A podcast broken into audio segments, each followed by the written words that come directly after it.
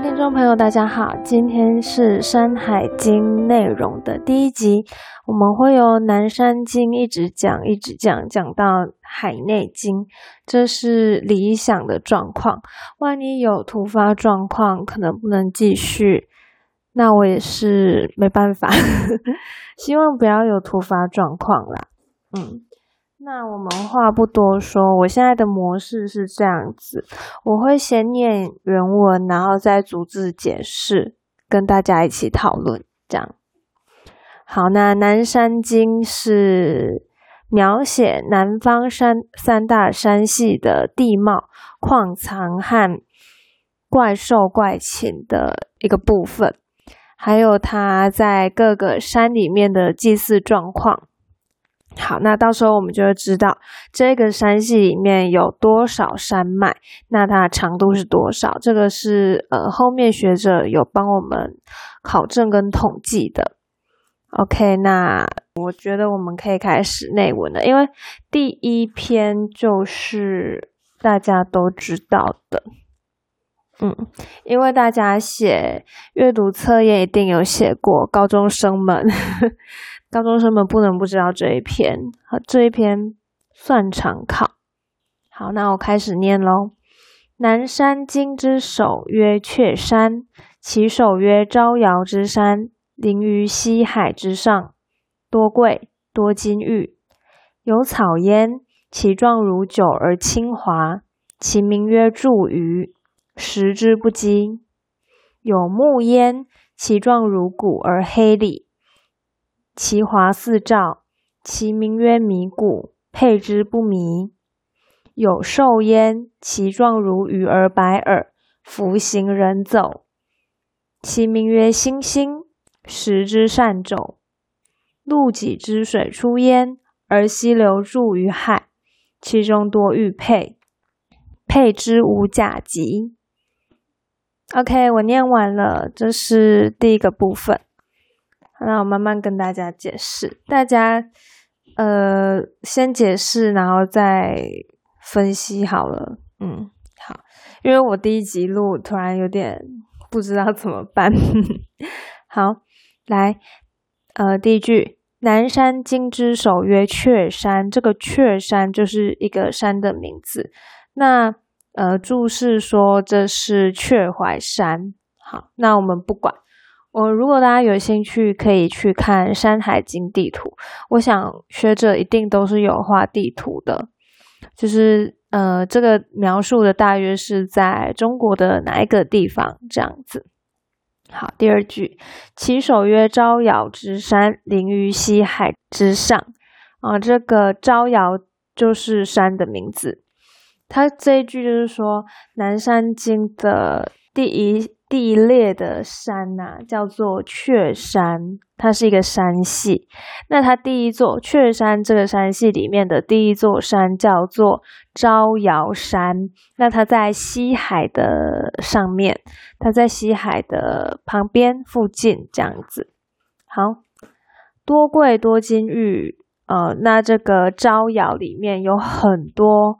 桂树还有金玉，就是金属矿物啊、玉石那一类的东西。有草焉，其状如酒而青花。好，然后这个山里面还有草哦。那草长怎样？长得像韭菜，而且它的花是青色的。好，韭菜呀。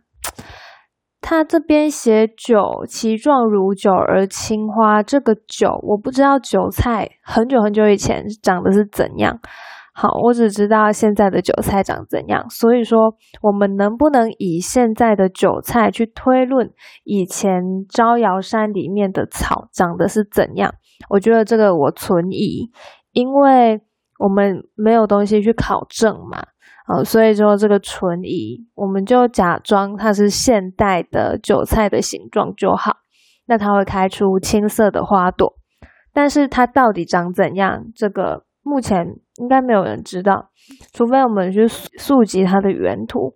不过我记得，呃，它的图好像也都散佚，是后来其他朝代的人，很后世朝代的呃画家或是文人所画。这个我们以后会单独一起跟大家考证。好，继继续哦。那这个花，它的名字叫做茱萸，吃下去就不会饿。嗯，就是那个长得像韭菜，然后开出青色的花，它的名字叫茱萸，吃了它就不会感到饥饿。好，这一句结束了。有木焉，其状如骨而黑里，其华四照。还有，然后这个山里面呢，还长了一棵，还还有一种树，也不是一棵啦，有可能很多树。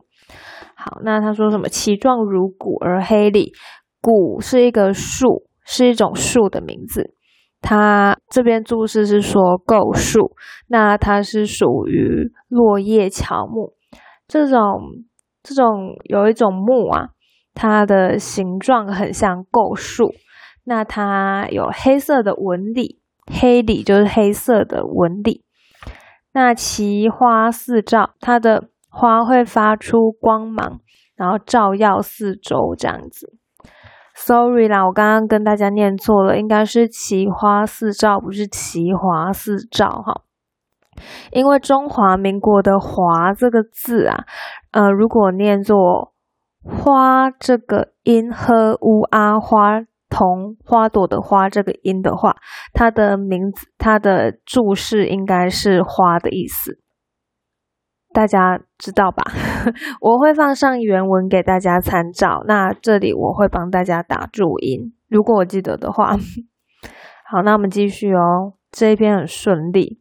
其名曰米谷，配之不迷。那这个木头的名字叫做米谷。OK，我们不知道米谷是什么，反正它就叫米谷。好，但但是如果我们佩戴这样子的木头在身上，就不会迷路。哎，路痴很需要这个迷谷哎，配在上面不会迷路。我好像有个高中同学吧，他上大学之后一直在迷路，他的方向感非常的不好。好，如果方向感非常不好，我们就可以送他迷谷。可是啊，这个迷谷现在可能已经不存了吧，网易了吧？嗯。如果一个木头就能让人不要迷路，那这个木头会很珍贵吧？它可以当导航，诶，对吧？我们开车就把木头放在车上，然后开飞机也是把木头放在车上。好，那我们继续哦，这边有点太 over 了。有兽焉，其状如鱼而白耳，浮行人走，其名曰星星。食之善走，有呃，在招摇山里面有一个野兽啊，有一种野兽，它的形状很像鱼。鱼这个东西就是传说中的一种猴子，它的体型要比猕猴大一些。那它有红色的眼睛跟长长的尾巴，这叫做鱼。这个兽的样子很像鱼，但是它是白色的耳朵。所以说，我们来总结一下鱼长怎样。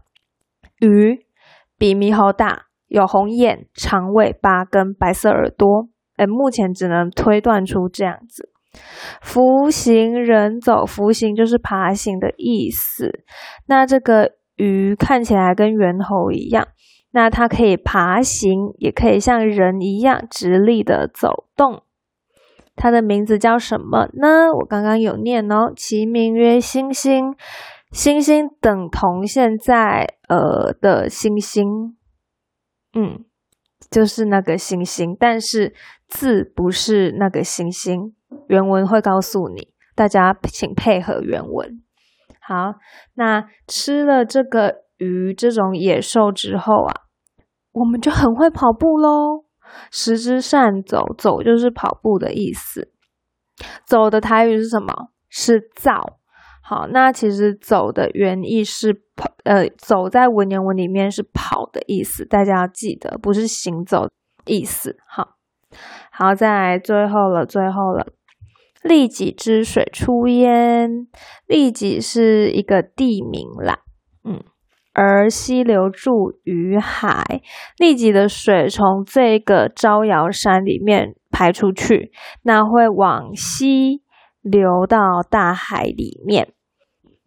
好，其中多玉佩，佩之无夹击。这个玉佩啊，是指呃在呃痢疾里面的生物的一种植物吧，我觉得是植物，因为它后面写配之五甲基，如果是动物，不太好，不太方便佩戴在衣服或者身上。嗯，好，那这个玉佩如果把它配在身上的话，我们就不会呃感染寄生虫病。好，夹夹就是因为寄生虫而产生的肿胀，我们就不会得寄生虫病。好，第一篇就这样结束了。好，那我们现在来结构分析一下。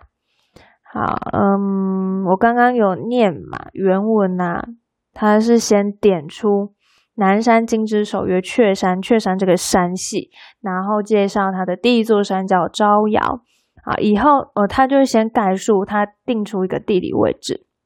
好，接下来接下来发生什么事？他开始列哦，列里面有什么东西？比如说有草烟，有兽烟，有木烟。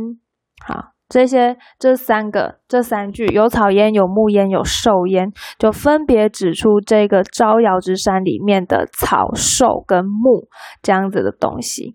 那它当然招摇之山不可能只有这三个东西，我想应该是呃比较著名的东西，或是招摇之山就是以这有以这三个啊茱萸。跟这个木头是什么？米谷，还有野兽、猩猩，以这三个来闻名，这样子。好，那它的句式非常的整齐，有草烟，然后他就开始解释它的形状啊，然后它的特征，还有它的名字跟它的功用。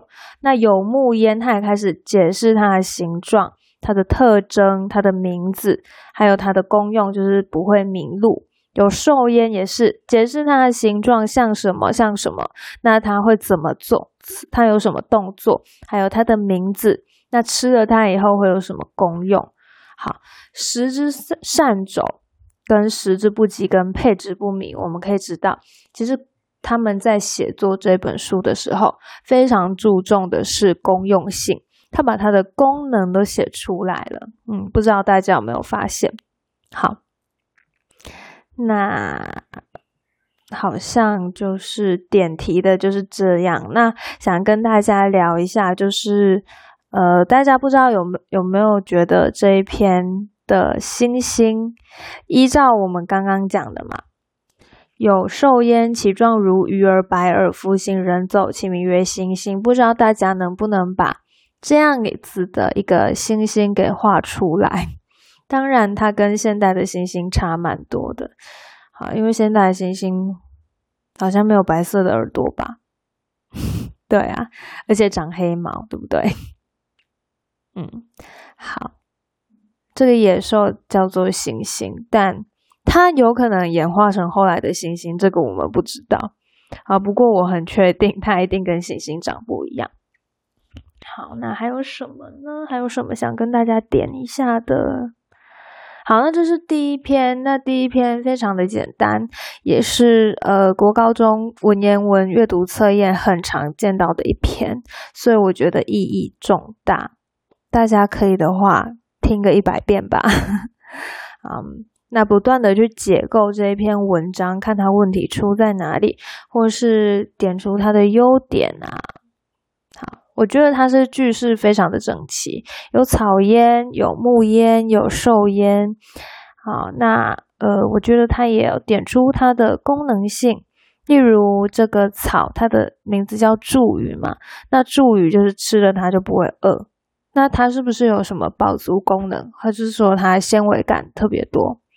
那有木烟，这个木叫做迷固，呃，配上它就不会迷路。好，那这样子的木头后来到底演化成怎样，或者是说它就这么绝迹了？那为什么木头佩戴上去就不会迷路呢？这其实都是很值得我们叩问的哦。